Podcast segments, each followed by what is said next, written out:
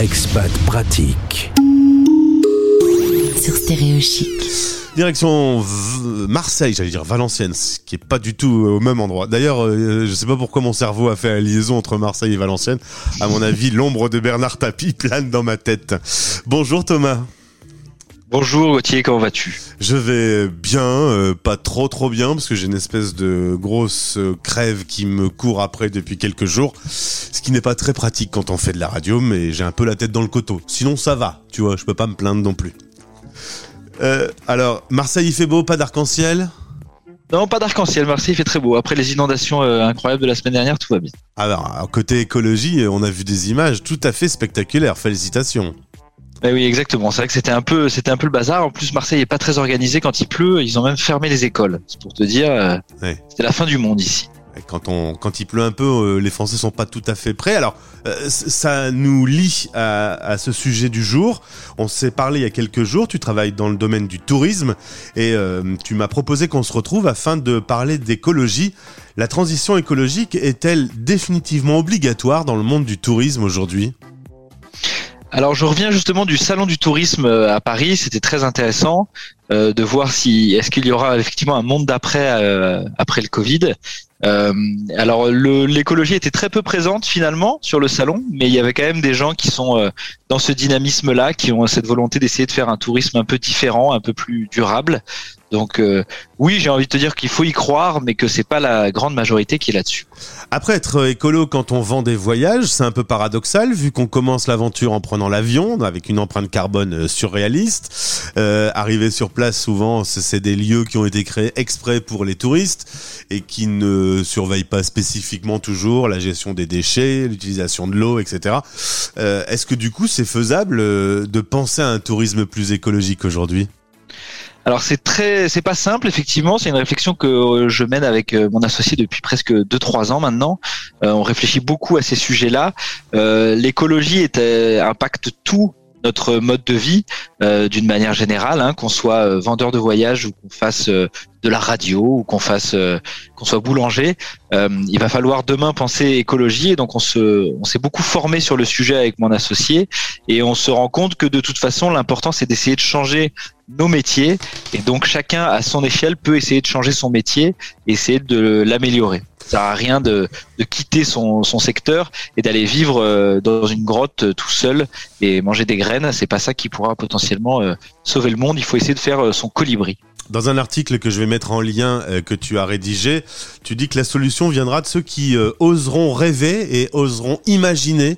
Et on en est là aujourd'hui, c'est faut arriver à se dire on va penser autrement.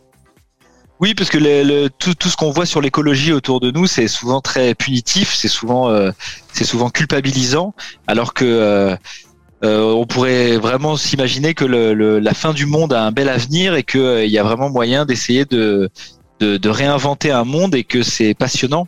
Euh, juste pour une petite anecdote, je me suis beaucoup renseigné sur ces sujets, ça m'a un peu obsédé pendant un moment. le- l'écologie, la transition écologique, etc.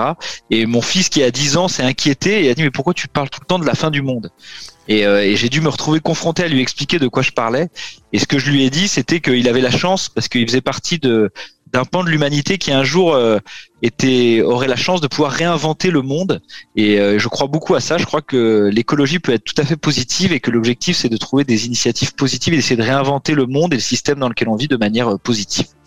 Dans le l'article en question, tu parles d'un plan B. C'est quoi ce plan B aujourd'hui? Alors aujourd'hui, on a lancé notre plan B, il est, il est en cours. Euh, on a créé une société qui crée du contenu autour de la transition écologique et de l'éco-entrepreneuriat. Et on organise en fait des formations dans des écoles de commerce. Donc on est prof dans les écoles de commerce autour de la transition écologique et de l'éco-entrepreneuriat. On organise aussi des formations en entreprise. Et très prochainement, en janvier-février, on lance un événement euh, B2B qui va parler transition écologique et mais dans le monde de l'entreprise. Comment je fais pour euh, comprendre la, crise écologique pour euh, améliorer mon entreprise et, euh, et l'impact que j'ai sur sur le monde. J'arrive euh, très facilement à me disputer avec mon fils qui est euh, euh, qui a 23 ans, qui est très à cheval sur euh, ce sujet de l'écologie aujourd'hui. Je lui dis bah tu vois quand McDo retire les pailles, c'est plutôt une bonne chose. Et lui il me dit on en a à foutre, ça change rien. Euh, alors est-ce que le grand débat de un petit geste, chacun faisant un petit geste, ça va changer quelque chose ou est-ce qu'il faut être un peu plus radical? Alors c'est un grand grand débat euh, qu'on a effectivement tous un peu en famille ou entre amis ou, même entre associés dans les entreprises.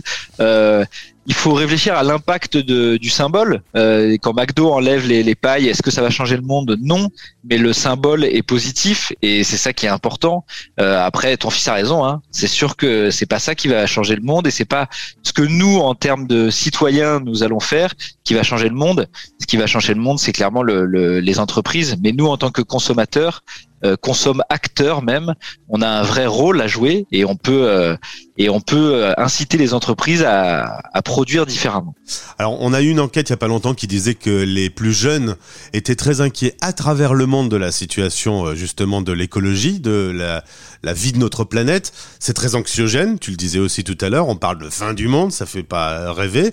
Euh, Est-ce qu'on ce qu'on fait aujourd'hui, euh, on, on devrait pas peut-être repenser complètement la machine euh, plutôt que de, de faire des mettre des petites rustines alors c'est effectivement ce qu'il faut faire, ça va prendre des années, ça va prendre des générations, et ce qu'il faut, c'est pour ça que nous on se lance beaucoup dans la formation. On pense que tout passe par la formation.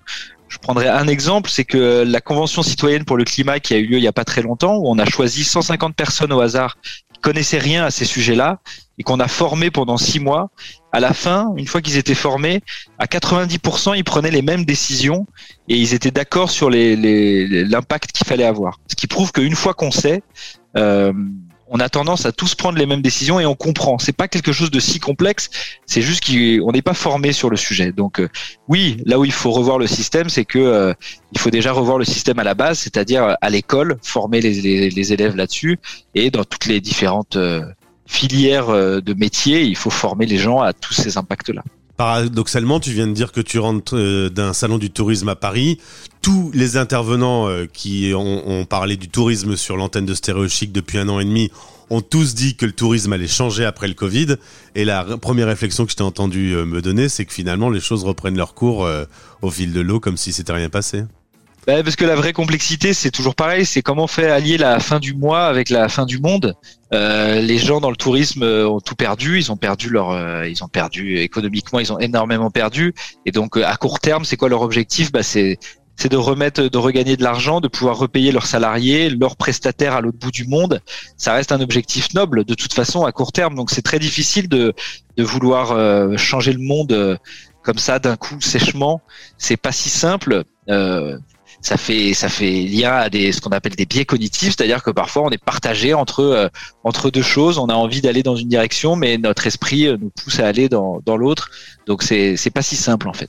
J'ai entendu mille fois euh, au cours de ces deux étés où la plupart des Français ne pouvaient pas quitter la France parce que bon on pouvait pas quitter la France et donc ils ont fait leurs vacances en France en disant ah la France est très jolie finalement on n'a pas forcément besoin d'aller au bout du monde pour découvrir des, des choses chouettes. je suis sûr surpris que le tourisme euh, réinvente pas des modes un peu plus, basiques en fait, euh, et qu'on est au final prêt maintenant à re-remplir des charters pour envoyer dans des hôtels préfabriqués au bout du monde? Parce que l'écologie est, injuste. Euh, souvent pour quelqu'un qui a travaillé toute sa vie, qui vient d'un milieu populaire et qui a travaillé toute sa vie, qui tout d'un coup gagne de l'argent, lui dire et lui dire, euh, bah toi tu n'auras pas le droit d'aller à l'autre bout du monde, euh, c'est pas très juste. Alors que quelqu'un qui a eu la chance de beaucoup voyager, comme moi par exemple, qui à qui on va dire maintenant il faut que tu voyages en France, c'est beaucoup plus facile de faire ce chemin à l'envers. Donc euh, c'est ça qui rend très compliqué le, le ce sujet-là en fait. C'est comment on fait pour euh, comment on fait pour que les gens comprennent que ça a un vrai impact et qu'il faut qu'ils qu'ils agissent différemment.